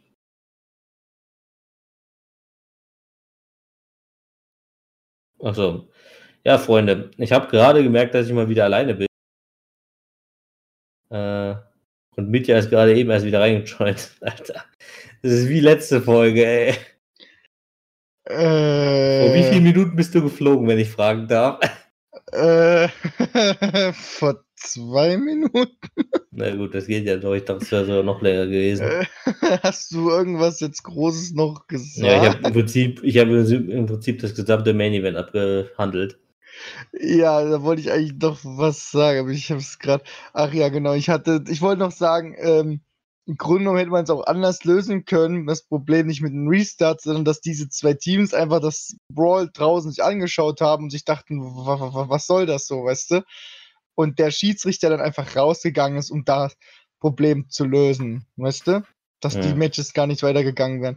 Das wollte ich noch sagen. Aber eine Sache will ich auch noch mal kurz anmerken. Scheiß Internetanbieter, weißt du, ganz ehrlich.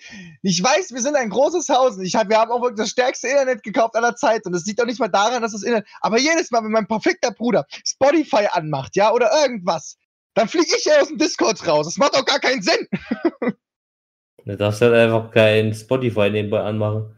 Das macht mein Bruder. Beim, anderen, beim anderen Rechner. So, weißt du?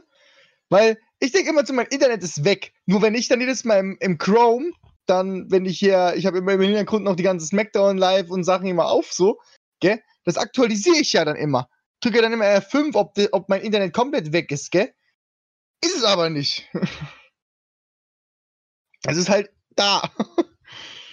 es ist halt jedes Mal, ich fliege jedes Mal aus dem Discord raus, wenn jemand Spotify öffnet, hier im Haus. Schlimm, schlimm, schlimm, schlimm. Gut. So, kurz auch nochmal aufgeregt hier, ey. So, wollen wir zu den News kommen oder hatten wir jetzt noch ein Thema? Nee, also ich wollte eigentlich damit enden. Also das war halt Smackdown, weil, also man kann es jetzt nochmal kurz durchgehen. Die ganzen anderen Matches waren halt einfach nicht erwähnt Also Big E gegen der Bryan war jetzt nicht wirklich was Interessantes. Bailey gegen Nikki Cross hat vorhin schon. Apollo Crews gegen Andrade war echt nicht interessant und Ember Moon gegen Mandy Rose genauso wenig. Ähm, das Ding ist halt irgendwie bei SmackDown, wer, du hast ja vorhin schon äh, die Überleitung gemacht. Also Raw war halt echt, da waren echt auch gute Matches dabei. Es waren natürlich auch diese ganz kurzen Dinge dabei, die eigentlich ein bisschen sinnlos sind, aber es waren halt, es war eine gute Mischung und alles. Aber SmackDown war diese Woche irgendwie, da war die Kevin Owens Show am Anfang gut und das Main Event am Ende war eigentlich mehr oder minder gut. Also es war halt eigentlich ordentlich gelöst, bis auf diese komische Unterbrechung. Ähm, die Face-to-Face-Situation zwischen Kofi Kingston und Samoa Joe war noch gut, aber die haben wir ja vorhin auch schon bei Raw besprochen. Und, aber der ganze Rest irgendwie so, also es war halt so ein Mix aus unbedeutenden Matches irgendwie einfach nur. aber gut. Keine Ahnung. Muss man mal hoffen, dass es nächste Woche besser wird. Äh, das hoffe ich auch. Auf jeden Fall.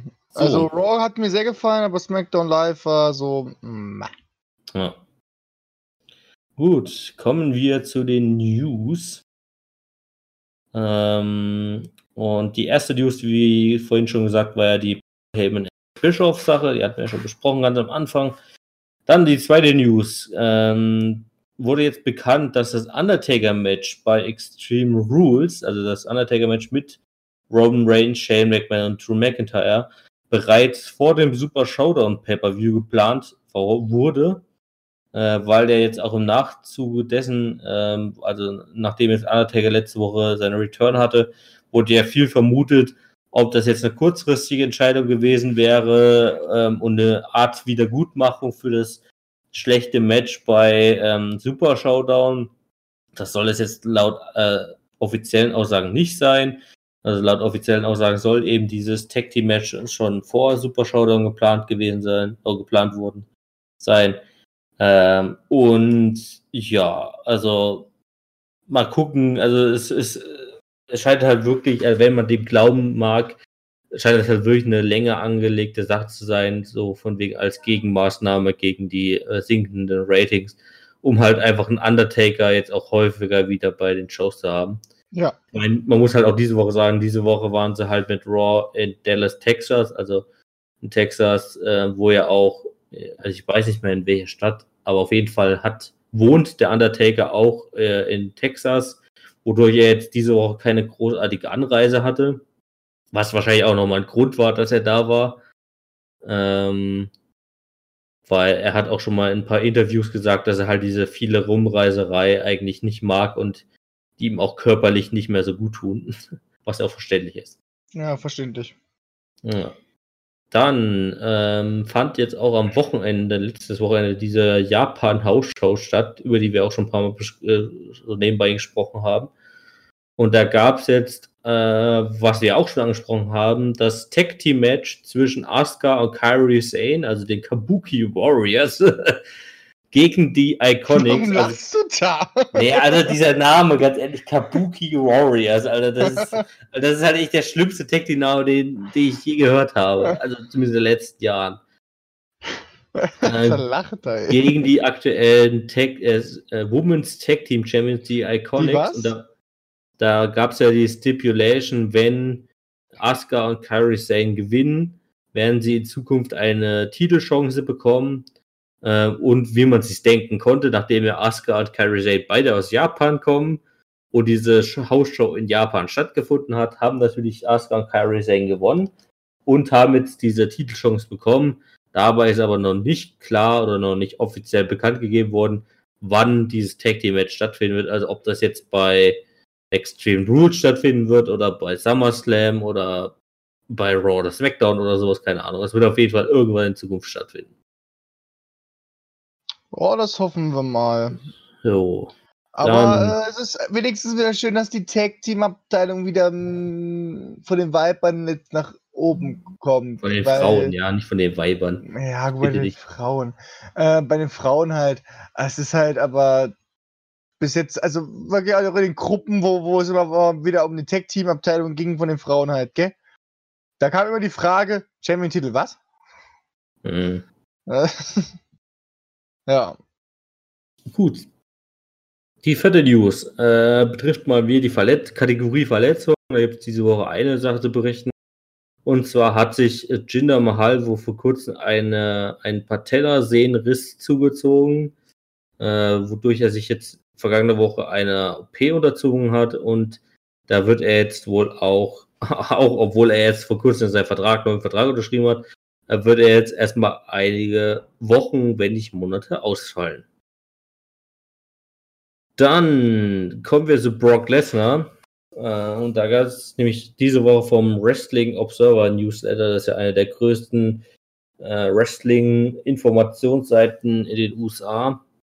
Da gab es diese Woche ein äh, News zu Brock Lesnar und zu, seiner, zu seiner Vertragssituation. Und zwar wird äh, dort vermutet, dass Brock Lesnar einen Vertrag noch bis Mai bzw. Juni 2020 hat.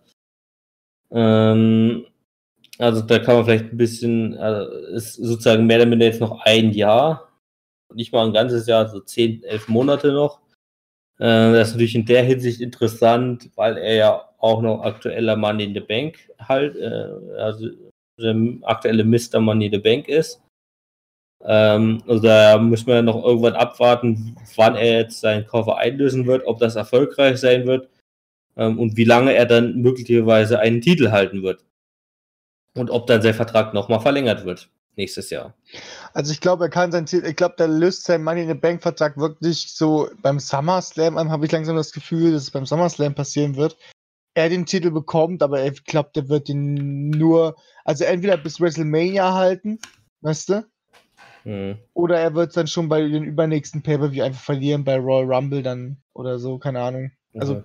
bin ich mir noch nicht so ganz sicher, aber ich glaube nicht, dass er den Titel lange halten wird. Also einfach Auf nur, dass diese Koffersituation entsteht, dass der Koffer halt wieder seine Wirkung hatte, weil sie muss ja kommen bei den Männern.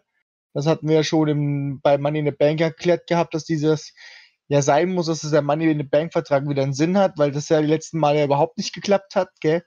Mhm. Ich denke mir, dass es beim Brock Lesnar klappen muss, leider. Ähm, aber ich glaube nicht, dass er den Titel länger, lange halten wird. So, da wird dann sich, glaube ich, schnell jemand dann kommen, der dann sagt, äh, nee, das klären wir hier jetzt auf die Schnelle. Mal schauen. So, was kam jetzt noch? Ich muss gucken. Äh, äh, kommen wir zum SmackDown Fox Deal. Und zwar wissen wir, dass äh, in der ersten Oktoberwoche nicht nur die wöchentliche Show von AEW startet, sondern eben auch SmackDown zu Fox wechselt. Ähm, und Fox hat jetzt schon so ein paar erst weitere Überlegungen äh, äh, angekündigt, wie man SmackDown wieder attraktiver gestalten möchte. Da hat man jetzt äh, bisschen durchgegeben, dass man zwei neue Kameras getestet hat. Klingt erstmal relativ uninteressant oder äh, nicht spannend.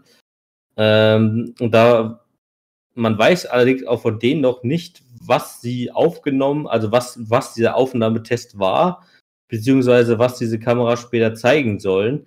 Aber es muss halt schon irgendwie, also in dem Sinne muss schon irgendwas Besonderes dahinter sein, weil wenn man das zu einer News macht, muss es irgendwas Besonderes, halbwegs Besonderes sein. Also es muss halt irgendwie, also ob man jetzt irgendwelche neuen Kamerawinkel, also eine Ansicht von komplett oben, also einfach von oben auf den Ring hat oder was ich, irgendeine Zuschauercam oder ich habe keine Ahnung, ob da oder ob das irgendwie eine Kamera ist, mit der man irgendwelche Special sagen wir, Effekte verbindet.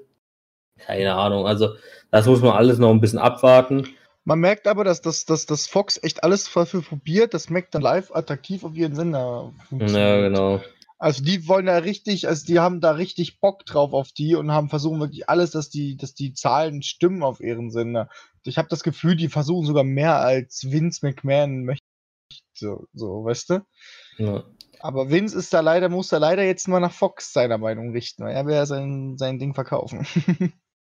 Genau, und Fox plant weiterhin für diese erste Smackdown-Ausgabe wohl mehrere äh, Celebrities einzuladen, äh, wodurch man halt immer äh, im Prinzip auch nochmal unterdrücken möchte, dass man, dass diese so große bekannte Namen ähm, zu äh, SmackDown gehen in dieser Woche und eben nicht zu All Elite Wrestling, somit halt klar wird, okay, WWE und Raw und SmackDown sind halt weiterhin die A-Show und die die A-Klasse sozusagen und Ollie Dressing dann eher die B-Klasse.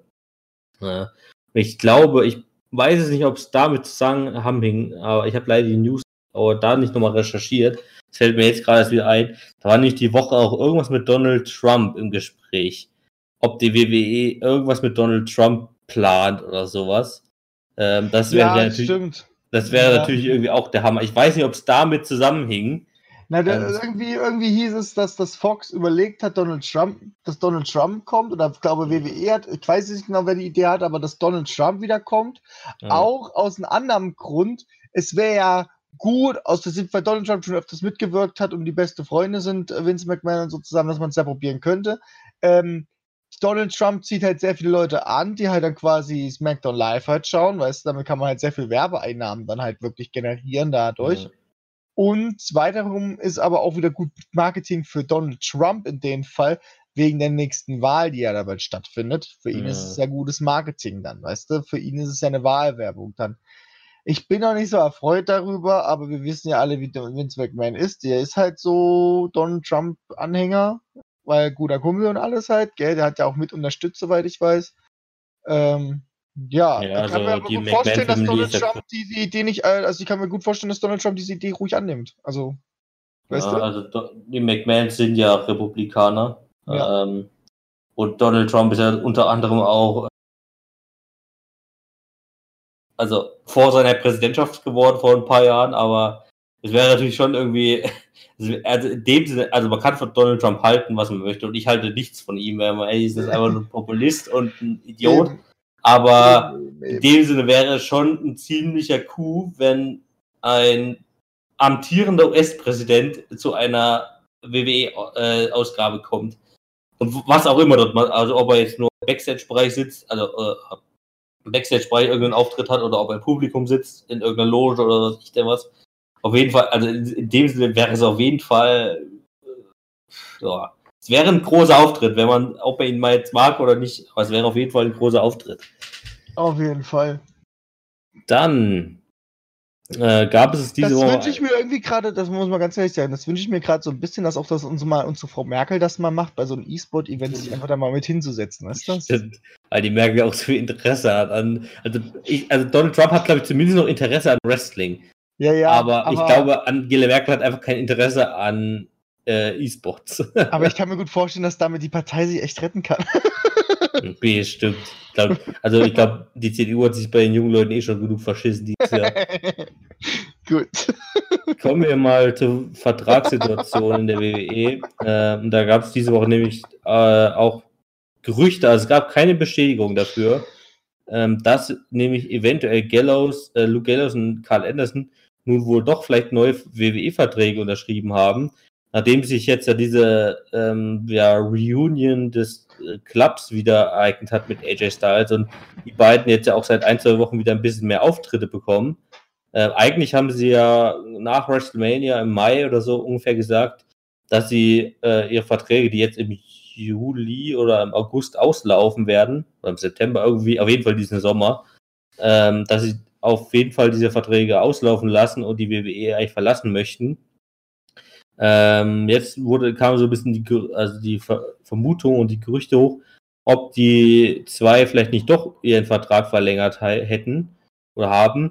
Ähm, aber wie gesagt, da in der Hinsicht gibt es noch gar keine Bestätigung und da müssen wir auf jeden Fall dann noch die nächsten äh, Wochen abwarten, ob es da vielleicht nochmal irgendwie eine Bestätigung gibt. Gut, kommen wir zur achten News, heute noch ein paar mehr. Ähm, und zwar zu Bray Wyatt mal wieder. Äh, keine ähm, äh, Firefly Funhouse Ausgaben. Allerdings gab es mal wieder einen Auftritt von einer Puppe, Bray Wyatt, die ich diese Woche allerdings überhaupt nicht mitbekommen habe. Ähm, und auch erst äh, im Zuge der News-Beschaffung gesehen habe. Und zwar konnte man diese Woche bei Raw erneut im Backstage-Bereich Mercy the Buzzard sehen. Und zwar erneut hinter The Miz. Ähm, also letzte Woche war es ja auch schon The Miz. Und wer war es letzte Woche noch? The Miz und Daniel Bryan und Kofi genau. Kingston war es letzte Woche. Ähm, diese Woche waren es laut aktuell, also wie gesagt, ich habe diese Woche nichts davon gesehen selber. Also ich muss auch ganz ehrlich sagen, ich habe auch erst am Ende von Raw, habe ich erst dran gedacht, so verdammt, ich hätte man darauf mal achten müssen. Ja. Also hatte ich nicht nochmal Lust, alle Backstage-Segmente durchzugucken. Ähm, und bei SmackDown habe ich dann, also bei SmackDown hat man wohl nichts gesehen, keine Ahnung, vielleicht hat Also ich habe nichts gesehen bei SmackDown und ich habe auch noch nichts gesehen, dass irgendjemand irgendwas bei SmackDown gesehen hätte und das äh, schon ins Internet gestellt hat. Aber bei äh, Raw muss wohl, oder war auf jeden Fall Mercy the Buzzard hinter dem Mist zu sehen, äh, wodurch jetzt vielleicht ein bisschen augenscheinlich, aber ein bisschen klarer wird. Eventuell könnte eben The Miz der erste Rivale oder der erste Gegner oder das, das erste Opfer von Bray Wyatt werden. Wie man das auch immer auslegen möchte. Gut. Äh, die äh, neunte News, also die neunte News wäre rein nochmal die Cat Ellis-Schwangerschaft, die hat äh, durchgesprochen. Die zehnte News sind mal wieder die Ratings. Und da gab es diese Woche mal etwas äh, Größeres zu verzeichnen, nämlich hat äh, Raw diese Woche einen wirklich mal interessanten Aufschwung erlebt, nämlich von, also immer die Zahlen sind einmal nur für die USA zu betrachten, nicht für Deutschland oder irgendwo anders, sondern nur für die USA. Und zwar gab es da einen Aufschwung von 220.000 Zuschauern, was schon ein wirklich äh, merkbarer zu Aufschwung ist. Also die letzten Wochen hatten wir äh, größtenteils ging es ja halt eher abwärts. Teilweise gab es mal so einen kleinen Aufschwung, wo mal 20.000, mal 50.000 mehr zugeschaut haben. Das ist eher noch vernachlässigbar. Das liegt dann wahrscheinlich in den meisten Fällen dann auch eher, was halt sonst noch so im Fernsehen läuft, wie das andere Programm sozusagen aussieht. Aber 220.000 Zuschauer sind dann doch schon wirklich mal erwähnenswert. Ähm, und also man hatte halt, also es war halt auch, auch gerechtfertigt, es war halt die beste Raw-Ausgabe seit mindestens WrestleMania, würde ich mal sagen. Ähm, oder eine der besten seit WrestleMania. Und SmackDown hingegen, also die SmackDown-Ratings, die haben wir noch gar nicht so häufig hier besprochen. Ähm, haben wir, habe ich die Woche aber mal reingenommen, nämlich aus dem Grund, weil SmackDown diese Woche die fünf niedrigste Quote seit der Live-Version im Juli 2016 hat. Also im Juli 2016, also vor exakt zwei Jahren, äh, drei Jahren, ähm, gab es ja diesen Wechsel von SmackDown aufgezeichnet zu SmackDown Live am Dienstag. Und ähm, seitdem, seit drei Jahren, war das jetzt sozusagen die fünftniedrigste Quote von SmackDown. Äh, wozu man auch sagen muss, SmackDown hat immer etwas niedrigere Quoten als Raw im Durchschnitt. Aber diese Woche lag dann auch SmackDown unter der 2 Millionen Marke. So, dann, ja, und das war's dann eigentlich auch schon, weil die letzten zwei News sind nochmal, habe ich nochmal hier aufgeschrieben, der Face-Turn von Kevin Owens und die Fehde zwischen Alexa Bliss und Nick Cross, ah, die hatten wir ja auch schon besprochen, wodurch ich jetzt eigentlich fertig bin. Super, damit sind wir auch fertig mit der wunderbaren The B-Show-Aufnahme. Genau, eine Sache hätte ich vielleicht noch. Ja. Äh, und zwar haben wir vorhin schon in unserer Vorbereitung besprochen, ähm, wie wir so mit in Zukunft mit Gästen äh, umgehen und was wir vielleicht für SummerSlam planen. Ähm, und da können wir einfach nach hier nochmal einen Aufruf machen. Wenn ihr als Zuhörer gerne mal mitmachen möchtet, mit uns diskutieren möchtet, ähm, in der normalen Ausgabe hier bei The B-Show, dann schreibt uns einfach mal äh, entweder an Hashtag, wie, wie machen wir es denn? Also Sag, äh, es gibt eine E-Mail-Adresse auf jeden Fall, wenn du die sagen möchtest. tv.web.de, da könnt ihr uns eine E-Mail schreiben, am besten mit dem Betreff The B-Show. Die Nachrichten lese ich nämlich definitiv. Genau, oder halt einfach, äh, wenn ihr die Facebook-Gruppen verfolgt, wo ich immer die Folgen poste, dann schreibt einfach in die Kommentare dort oder einfach mir per persönlicher Nachricht, das könnt ihr gerne auch machen, äh, wenn ihr halt in Zukunft mal an einer Folge dran teilnehmen möchtet. Wir würden uns nämlich freuen, wenn wir auch mal von einem jemand anderen mal dessen Meinung mal hören. Äh, genau. Und vielleicht hat er auch eine Idee, wie es mit Bray White weitergeht oder mit jemand anderen charaktermäßigen Superstar. So. Genau, nächste Woche ist Extreme Rules, also wieder in den ganzen ähm, Social Medias bei uns nachschauen, denn es wird wieder die Tippspielwoche losgehen. Es ist Zeit, wir brauchen einen neuen Tag Team Titel und wir brauchen definitiv auch mal wieder einen neuen äh, The B-Show Zuschauer äh, Champion, ne? Das geht ja so gar nicht klar, dass das, äh, dass der immer noch so bleibt. Ja. Sie hatten doch erst beim letzten Mal einen neuen. Ja, Das geht aber nicht, ja. Es ist Ach so. wieder ein neuer Pay-Per-View, es muss wieder neu herankommen. Deswegen wieder in den Social Medias aufpassen, denn äh, nächste Woche könnte wieder eine Umfrage starten. Macht doch mit. Ähm, und mal schauen, wer da mal gewinnt. Und natürlich wird auch nächste Woche ich den Titel wiederholen von Justin. Bestimmt. Nicht. Macht's Alles gut. klar. Tschüss, haut rein. Auf Wiedersehen. Neue Werbung, neues Glück. Und deswegen ein neues Ding. Meine Damen und Herren, www.millenniumtv.de Geht doch mal auf die Webseite drauf und ihr werdet immer wieder etwas Neues sehen.